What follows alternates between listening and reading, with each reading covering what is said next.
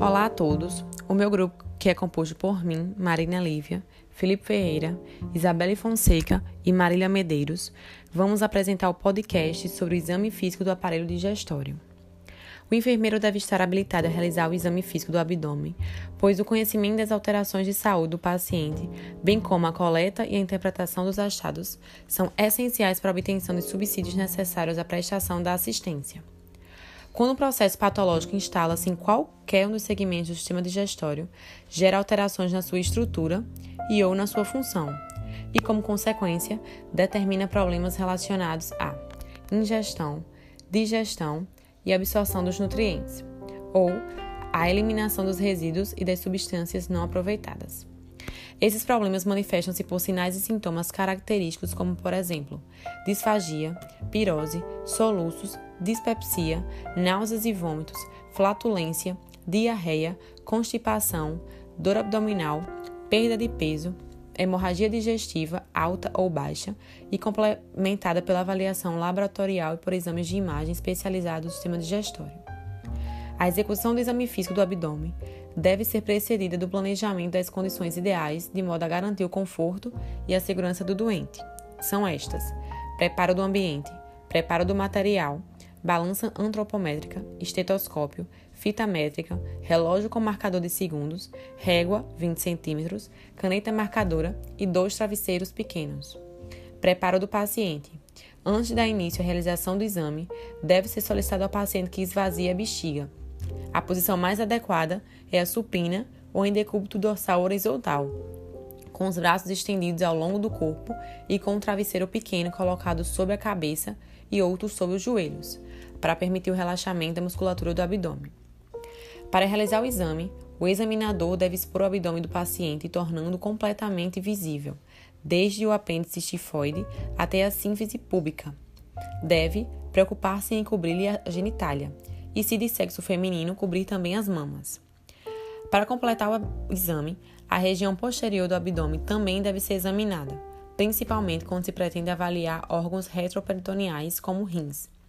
Para tal, solicita-se ao paciente que se sente na borda do leito ou da mesa de exame, com os pés apoiados sob a escada de 2 degraus, as mãos sobre os joelhos ou sobre a cama lateralmente ao corpo e mantendo o tronco ereto. O enfermeiro deve dialogar com o paciente, proporcionando-lhe condições para que se sinta confortável e, com isso, mais relaxado para o exame. Além disso, é importante que o examinador tenha as unhas aparadas e as mãos aquecidas, preocupando-se em aquecer também o diafragma do estetoscópio. O enfermeiro deve incluir questões sobre os hábitos relacionados ao funcionamento do sistema digestório e aos sinais e sintomas manifestados. As queixas atuais do paciente devem ser investigadas de forma minuciosa, incluindo início, duração e intensidade dos sintomas, sendo fundamental que o entrevistador questione os fatores que exacerbam ou inibem, bem como a sintomatologia associada. São utilizadas dois métodos na avaliação: a divisão em quatro quadrantes e em nove regiões. A divisão em quatro quadrantes é um método simples e bastante utilizado. Os quadrantes são obtidos traçando-se duas linhas imaginárias ou dois planos perpendiculares entre si, que se cruzam junto à cicatriz umbilical. A linha vertical é o plano sagital mediano e a horizontal é o plano transversal. Os quadrantes resultantes são quadrantes superiores direito e esquerdo e quadrantes inferiores direito e esquerdo. Técnicas de exame do abdômen. Para o exame sistematizado do abdômen, utilizam-se as técnicas propedêuticas, obedecendo a sequência: inspeção, ausculta, percussão e palpação. Dessa forma, evita-se a obtenção de informações equivocadas, como, por exemplo, sons intestinais alterados por uma palpação ou percussão anterior, ou ainda dificuldades em completar o exame devido ao desconforto ou aumento da dor produzido no paciente. Além disso, antes de tocar o abdômen, recomenda-se solicitar ao paciente que aponte qualquer ponto ou área dolorosa ou sensível que deverá ser examinada por último. Inspeção inclui a observação da forma, simetria e características da pele da superfície do abdômen, incluindo outros acidentes anatômicos, como abaulamentos, retrações, cicatrizes, circulação colateral, hérnias e movimentos peristálticos visíveis na parede. Quanto à forma, o abdômen pode apresentar-se plano e simétrico em pessoas eutróficas, globoso, com aumento predominante do diâmetro anteroposterior, que pode ter como consequência o acúmulo de tecido gorduroso na parede e na cavidade abdominal, obesidade, ou de líquido dentro da cavidade abdominal, ascite, ou de gases dentro das vísceras ocas, meteorismo, causando distensão e em outras situações patológicas como grande visceromegalias, fígado e baço e megacólon chagásico. Ausculta. A avaliação dos ruídos intestinais, denominados ruídos hidroaéreos, que são decorrentes dos movimentos peristálticos e do deslocamento de ar e líquido ao longo das alças intestinais, constitui a principal finalidade da ausculta abdominal.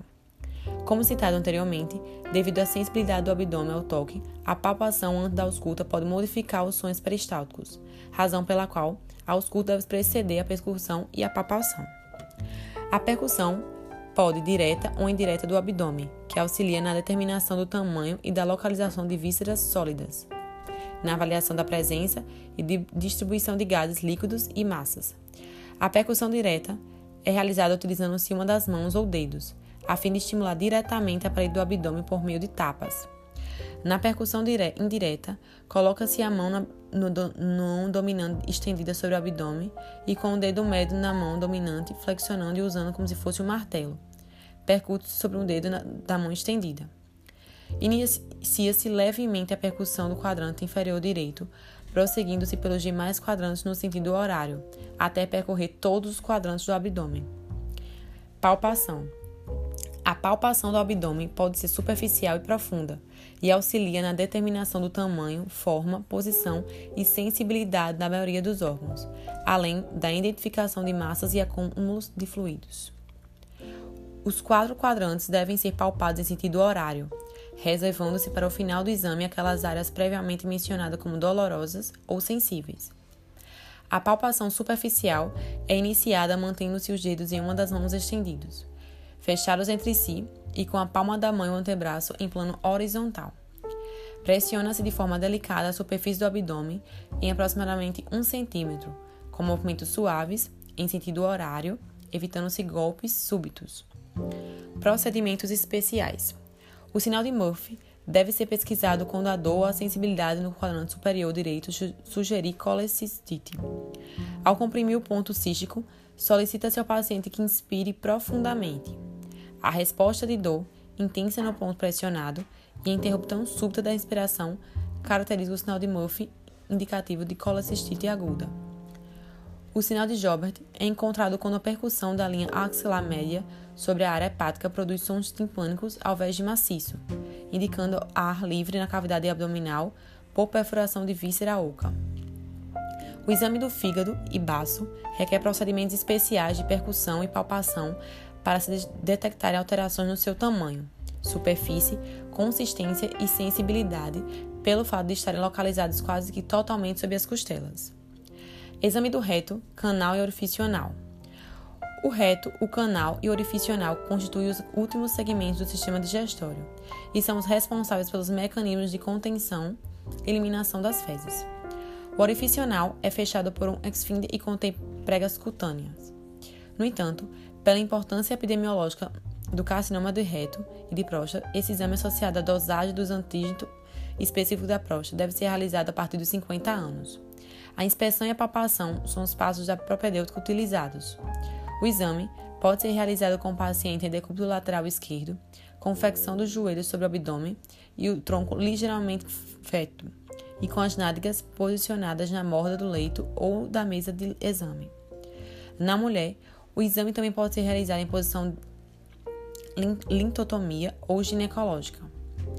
Ao finalizar o exame físico do sistema digestório, o enfermeiro deve considerar que nenhum dado seja interpretado isoladamente, mas em correlação com os achados do mesmo sistema e dos demais, levando em conta ainda os dados obtidos na entrevista e nos exames de diagnósticos laboratoriais e de imagem. Assim, a interpretação correta poderá fornecer subsídios para um julgamento clínico apropriado, o que irá direcionar a sua ação por meio de intervenções de enfermagens individualizadas.